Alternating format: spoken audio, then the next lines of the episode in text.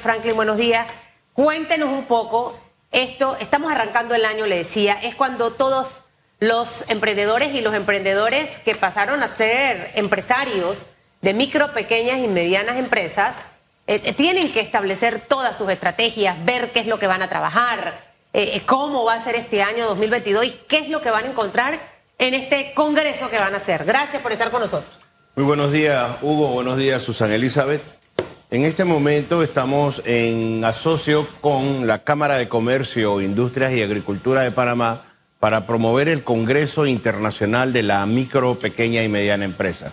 Un evento que se desarrollará en el Centro de Convenciones el día 29 de marzo del año 2023, con temas interesantísimos para la micro, pequeña y mediana empresa. Eso va a ser en el eh, marco de las ferias de, de la Cámara de Comercio, Expo Comer, Expo Logística. O sea, dentro de este espacio va a estar este otro. Es correcto, es una sinergia que estamos haciendo junto con la Cámara de Comercio, aprovechando el impacto internacional que genera la Expo Comer y brindando la oportunidad a los empresarios de microempresas que adquieran los conocimientos necesarios para el embate que nos está dando la crisis. Esa última frase, porque hablar de presente y de futuro, yo quiero saber cuál es el presente, cuál el embate de la crisis, cómo lo ha afectado a la pequeña, micro y mediana empresa eh, e incluso como están observando el aumento que viene de, y ya es un hecho, de las tasas de interés y todo lo demás. Pónganos al tanto de cuál es la salud del sector. El sector de la micro y pequeña empresa específicamente fue el más golpeado por el embate de la crisis por COVID-19. Debemos ser conscientes de que durante este periodo se perdieron más de 40% de las empresas y luego con los eventos que se suscitaron durante el mes de junio-julio del año pasado, se perdió otro 10%. No menos cierto es que se están desarrollando nuevas empresas y que estamos equiparando el número de las empresas que teníamos antes. Lo que no es correcto es pensar que son iguales. Las empresas que teníamos antes de la pandemia tenían 5, 7, 10 años y las empresas que tenemos ahora son empresas que están dentro de un proceso natural de adaptación y crecimiento que se denomina el Valle de la Muerte, que pone en peligro a la creación de una empresa durante los tres primeros años. Y de ese Valle de la Muerte, ¿qué dicen las estadísticas? ¿Cuántos, ¿Cuántas sobreviven según las estadísticas? O si esas estadísticas o esas mediciones sirven para la realidad nueva que estamos viviendo. Sí, la teoría indica que aproximadamente el 85% de las empresas que pasan por ese Valle de la Muerte perecen.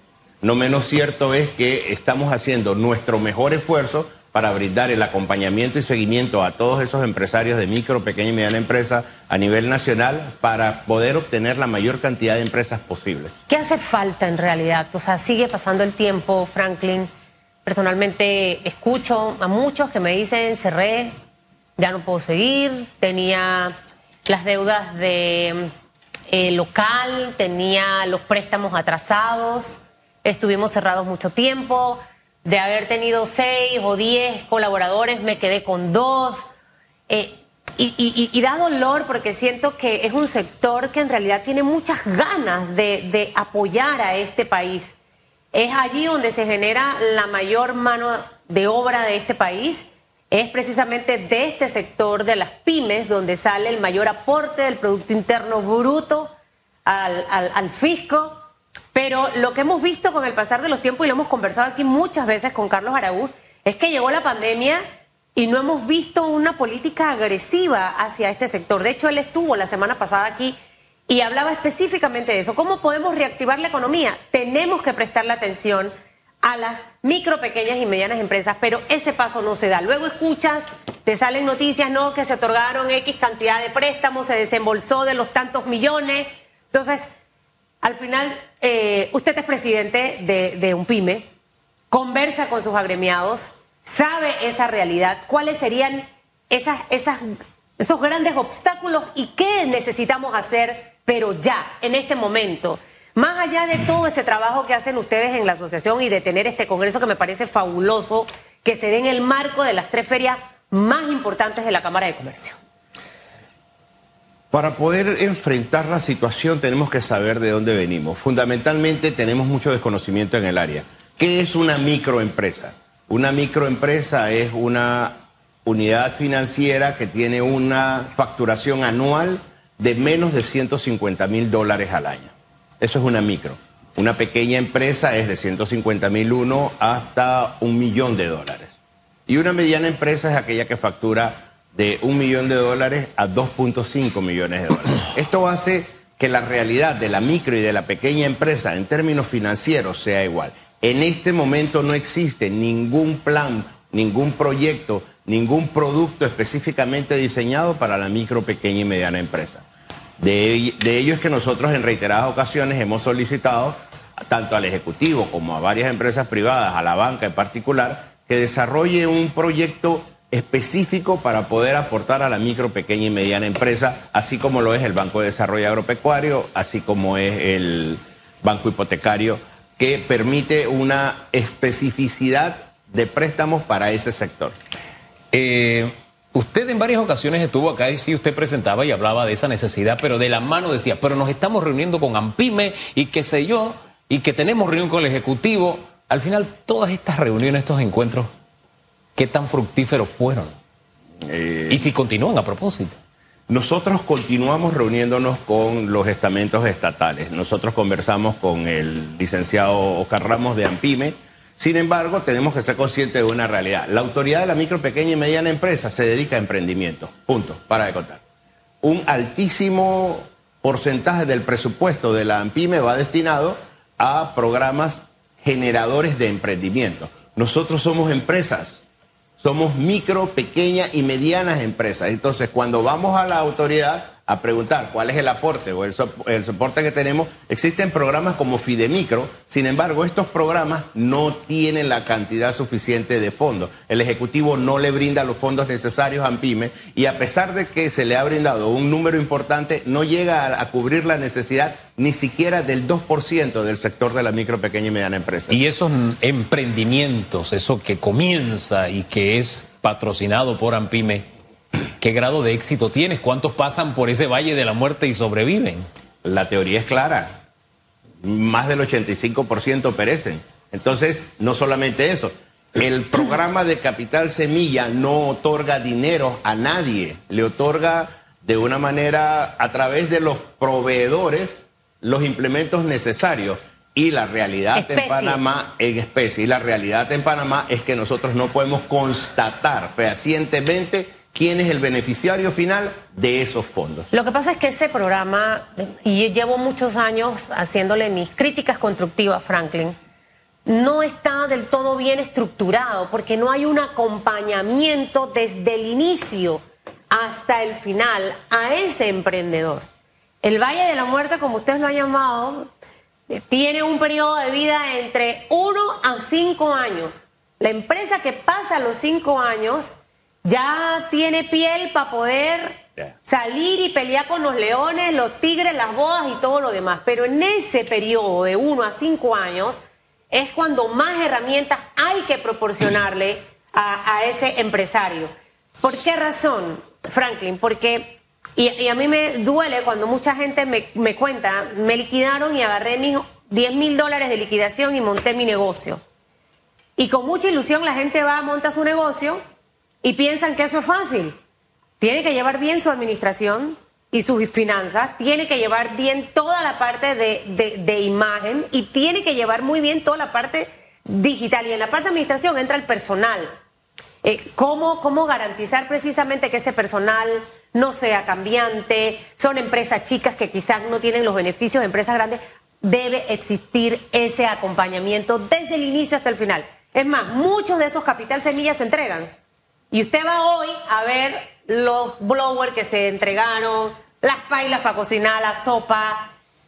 Y ya cuando usted llega, no, eso no me funcionó.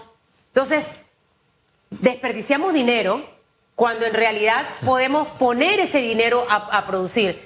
No sé qué, planes y no sé qué temas, ahora que va a estar el, Congreso, eh, eh, van a tocar y si han avanzado con las autoridades con miras hacia el futuro. El tema del, emprendimiento, y de hecho ahora vendrá Paco, eh, que, sale con un programa nuevo en ECO de em, Emprendiendo Ando, eh, porque necesitamos hacer esa docencia que va a hacer él en su programa, pero que debiera salir de las instituciones públicas, por Dios, del Estado. Sí, precisamente ese es el objetivo principal de este Congreso, brindarle la oportunidad a todos nuestros panameños, dueños de micro, de pequeña, de mediana empresa, a que obtengan herramientas de primera mano, herramientas de marketing digital, herramientas de cuál es la forma en que pueden manejar los dineros, herramientas de acompañamiento, herramientas de seguimiento, pero más que nada esa conciencia de que no estamos solos, de que tenemos que unirnos para poder de una buena vez salir todos en bloque hacia adelante. La Unión Nacional de Pequeña y Mediana Empresa en reiteradas ocasiones ha hecho el llamado para poder entonces aglutinar a todas las empresas micro, pequeña y mediana y poder salir adelante juntos a través de la educación, a través del acompañamiento y a través del seguimiento. Creo que eso es súper importante. ¿Cuánto dinero se, se entrega anualmente en Capital Semilla? ¿Ustedes manejan ese número? El presupuesto que se asigna a la autoridad de la micro, pequeña y mediana empresa es alto, son casi 48 o 50 millones de dólares. No quisiera dar un número. O sea, pero estamos hablando arriba de 40 millones de dólares, eh, que siento que sí debe ser bien utilizado ese dinero. Ahora, con respecto al tema de los financiamientos y préstamos de los bancos, eh, a veces a mí me mandan noticias, ya desembolsamos tantos préstamos. Eh, ustedes que tienen, ¿cuántos agremiados tienen en, un pyme? ¿Y, y, qué le dicen? ¿Han tenido accesibilidad a estos financiamientos? Del total de las empresas con las que hemos trabajado desde el inicio de la pandemia hasta este momento, nosotros podemos con certeza decir que el 92% de los préstamos han sido rechazados. Han sido... Repítame esa cifra, por favor. Si el 92% ha sido rechazado, eso quiere decir que solamente un 8% ha podido tener la posibilidad de que se concrete el préstamo. Es correcto. Solo un 8% de las empresas a las que se le ha presentado a los bancos han tenido la posibilidad. ¿Por qué los rechazan? ¿Cuáles, ¿Cuáles son las razones más comunes que les comunican ustedes? En algunos casos es porque sencillamente no llenan los requisitos, en otros casos es porque tienen otros préstamos que no han pagado, pero en la mayoría de los casos se presentan los documentos y pasa un tiempo y no reciben la llamada porque en realidad eh, ese 92% ha ido bajando, pero las empresas a las que nosotros les estamos brindando el acompañamiento y el seguimiento tienen un retraso en los pagos tan bajo que es rentable para los bancos porque se le está dando el acompañamiento y el seguimiento necesario para que los bancos entonces los vean como buen cliente y los estén llamando para refinanciar y para ampliar es que ¿Quién va a ser tener un perfil perfecto después de una pandemia, de una guerra en Ucrania y Rusia que afectó la economía panameña, de una crisis en el petróleo y le sumamos las protestas del año pasado de julio? O sea, tenemos un panorama en donde las cajas registradoras de los negocios no han tenido flujo y que básicamente muchos de estos negocios no han tenido ganancias y simplemente se autosostienen, por decirlo de alguna manera. De la realidad de las empresas micro, pequeñas y medianas, ¿cuántas han cerrado? Porque sabemos que van a haber muchas nuevas y va a haber muchas nuevas por la gente que es desvinculada de su trabajo y obviamente dice voy a emprender. Eh, ¿Cuántas han cerrado y, y las nuevas que han abierto en estos últimos años? Desafortunadamente nosotros durante la pandemia perdimos el 40% del tejido empresarial, que en aquel momento eran 96 mil empresas. Ese 40% que se perdió durante ese año y medio que estuvimos cerrados, empezó a tener un poco de repunte en cuanto a la economía, un movimiento bastante mesurado, pero después con los acontecimientos de junio, julio, se perdió otro 10%. Es decir, que se ha perdido más del 50% de las empresas que existían antes de la pandemia. Pero tenemos que hacer hincapié en algo. Se han estado desarrollando nuevas empresas, que son las que hablamos que están en el Valle de la Muerte, y que está más o menos equiparando la cantidad de empresas, pero no está equiparando la calidad de las empresas. Hablemos de ese aspecto, no está equiparando la calidad. ¿En qué y por qué? Porque las empresas que teníamos antes del 2019 eran empresas, como dije anteriormente, que tenían 5, 7, 10 años, que tenían empleados de 5, 10, 15 empleados. Y las empresas que tenemos ahora son empresas nuevas, que son el resultado de la reconversión que tuvieron que desarrollar muchos de los empresarios porque sus empresas cerraron. Por otro lado, tenemos un gran número de empresas que están no operativas, pero que permanecen abiertas dentro de los números del Ministerio de Comercio e Industria.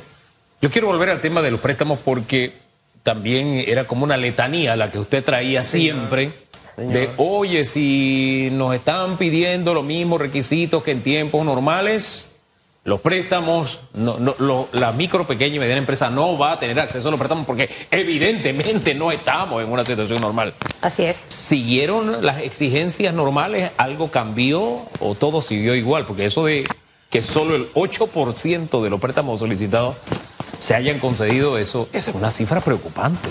Volvemos a lo mismo, Hugo. Nosotros hacíamos la pregunta de cuánto dinero era, cuándo, dónde, cómo. Esas preguntas reiterativas hicieron que los benditos 300 millones de dólares nunca llegaron al bolsillo de la micro, pequeña y mediana empresa. Pero entonces, ¿a dónde llegaron? Porque es que de verdad que estoy como con un signo de interrogación porque a veces yo recibo reportes y he visto también información de los bancos decir, se ha desembolsado cierta cantidad de dinero para las micro, pequeñas y medianas empresas. La pregunta es la siguiente.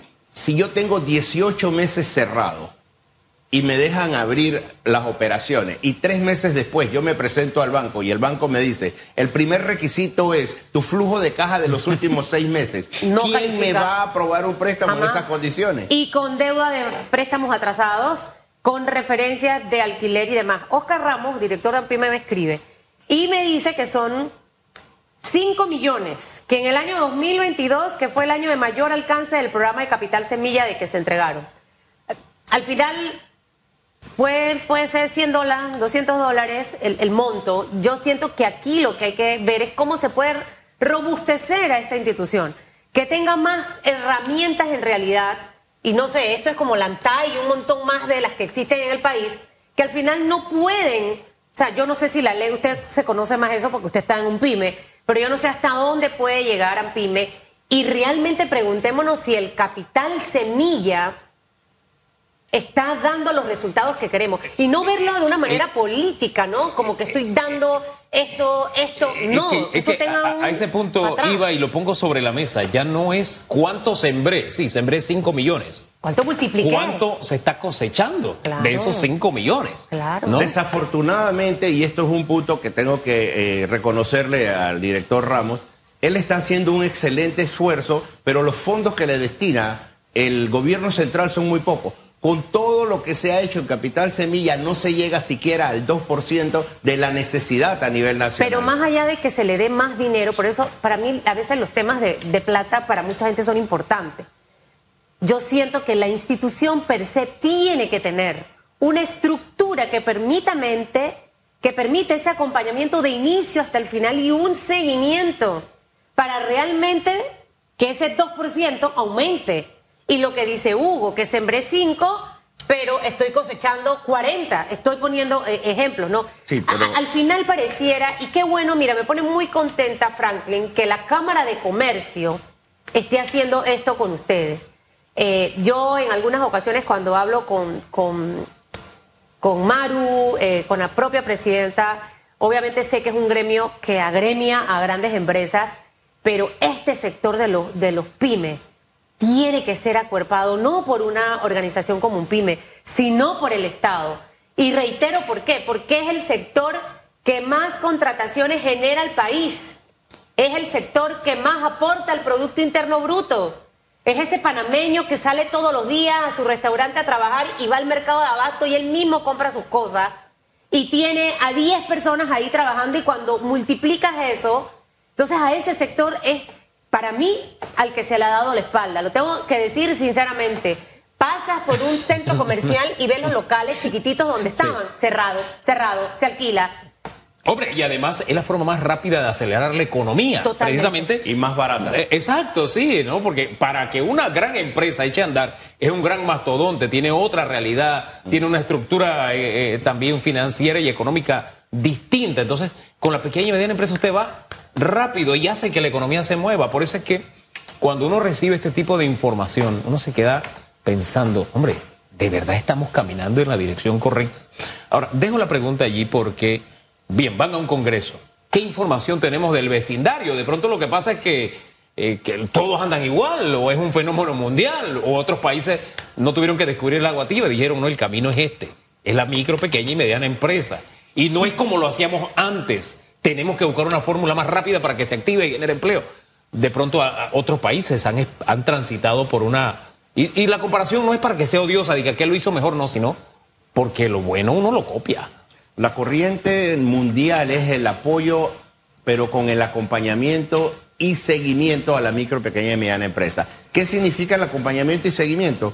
Que claro, se prepara a la empresa para que presente sus documentos ante la banca, pero el fondo que recibe se le da el acompañamiento para que los fondos se utilicen de manera eficiente y de manera responsable, porque lo que estamos careciendo es de conocimientos básicos de administración de empresas, porque de nuevo, volvemos al origen. En nuestros colegios, nuestros hijos entran kinder, pre-kinder, seis años de primaria, seis años de secundaria, seis años de universidad, invierten 20 años de su vida para salir con un diploma abajo del brazo a pedir trabajo. No nos enseñan las capacidades blandas mínimas necesarias para poder emprender, para poder decidir, oye, yo quiero ser empresario, yo quiero ser empleado. Manejo de finanzas, esencial. No, no damos Hay una bases. iniciativa de la Asamblea, no sé si ya fue sancionada por el presidente, de incluir en los planes de estudio el tema de la educación financiera. Eso es fundamental. Eso que, que dices, tú te encuentras a un emprendedor o a un empresario de una micro, pequeña y mediana empresa que maneja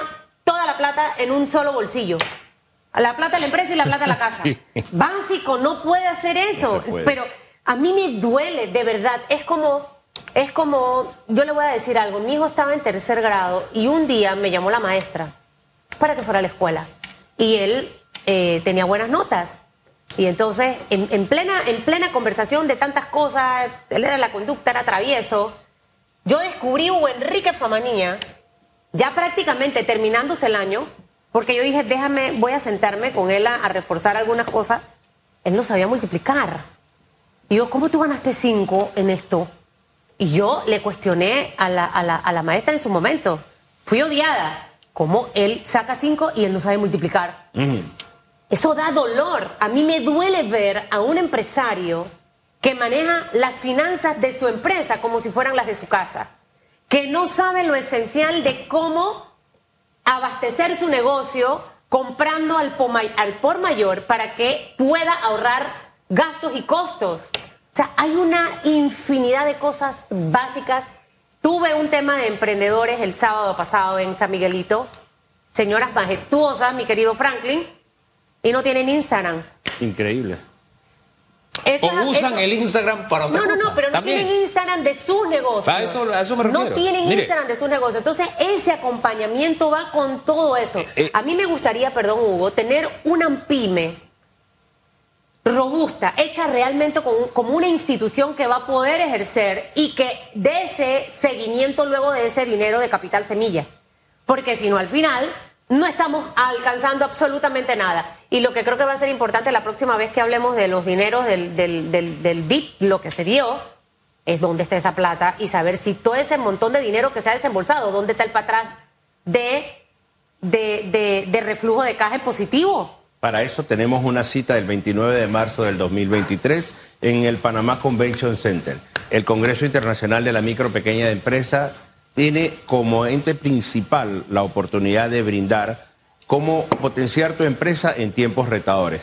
Un diagnóstico de impacto socioeconómico sobre la micro, pequeña y mediana empresa, Revolución 4.0, pero el objetivo principal es brindarle a ese empresario de micro, pequeña y mediana empresa la oportunidad de saber que es a través de la capacitación, del seguimiento y del acompañamiento que podemos salir de la crisis. Y en cuanto a la entidad, nosotros en reiteradas ocasiones hemos dicho que se están concentrando mucho en generar emprendimientos y están descuidando las empresas que existen, las empresas micro y la pequeña. Pero cuando llegamos al MISI nos dicen que le corresponde entonces a PYME. Y hay una desprotección y hay una desigualdad en cuanto a la manera en la que se maneja la micro, la pequeña y la mediana empresa. Oye, ese peloteo sigue, porque Continúa. no se ha superado todavía. Continuamos desde la Autoridad de la Micro, Pequeña y Mediana Empresa enfocados en el emprendimiento y desde el MISI no nos están dando las respuestas que necesitamos a la pequeña y a la mediana empresa porque el ente rector es AMPIME. Fíjense, Ampime hace lo que puede dentro del marco que, que tiene, ¿no? Y dependiendo de su, de su director. Y hemos pasado por diferentes experiencias. Yo creo que hubo una administración que entregaba muchos insumos, por ponerle un ejemplo, ¿no? Y eso era nota de prensa viene y nota de prensa va porque era repartidera hoy, repartidera mañana, repartidera pasado. Pero cuando usted iba a ver, resulta que le daban eh, secadores de cabello que no- al primer blower se quemaban, ¿verdad?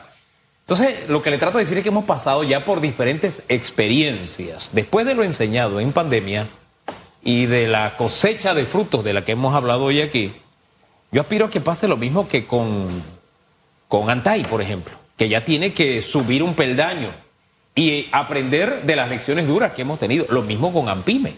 No es que no puede más porque es esto. Bueno, entonces aspiramos o se necesita que sea más. Entonces hagamos. Ahí es donde siento que nuestros diputados deben tener una conexión con la realidad. Me explico, porque muy bien por aquellas, aquellas leyes que nos salen para celebrar el, el, eh, qué sé yo, el festival de X, Y, Z, yo eso lo respeto, forma parte de nuestra esencia cultural. Pero se necesitan otros instrumentos legales que nos ayuden a qué? Así a es. evolucionar, a Así es. crecer. Y, y no es un asunto de que yo sea autoridad y necesito ser ministerio, no. Es a lo que, a mi esfera de acción y que yo pueda darle seguimiento o a cambiar la dinámica de, de trabajo, en fin. Pero eso me lo da una ley, porque eh, eh, en administración pública usted puede hacer lo que la ley le permite, no más. Entonces, ya yo creo que AMPIME debe ponerse los pantalones largos en materia legal para que y después de las enseñanzas que hemos tenido para que esto no vuelva o no siga pasando porque al final es como estar como el hámster ahí en la rueda dando vueltas Sí. dando vueltas dando vueltas porque a mí de qué me sirve ustedes 5 millones o 10 millones si al final no tengo una evaluación de que eso realmente está impactando en positivo para el país cuánto de esos 5 millones de verdad de verdad se han convertido en un activo de la economía del país cuánto está generando empleo cuánto está generando- me explico. Ah, no, yo doy 5 millones, 10 millones. Y hay que yo repartir mucho blower y pintura de yo. Y entonces tal vez necesitamos ir más allá, don Franklin. Lo dejo ahí solamente como una reflexión. Gracias por habernos acompañado esta mañana. ¿Dónde consigue la gente más información del Congreso? En la Cámara de Comercio, Industrias y Agricultura puede conseguir la inscripción. Ya te digo los teléfonos. Bueno, Adelante. 29 de marzo en el Centro de Convenciones, el nuevo allá en Amador, en el marco de Expo Comer, Expo Logística eh, y Expo Turismo, que de hecho Metcon siempre parte de esta alianza, va a estar eh, este congreso. ¿Cuál es el número? Contáctenos a los teléfonos 207-3434 en la Cámara de Comercio, Industrias y Agricultura y negocios arroba panamacámara.org. Gracias, Franklin. Oh.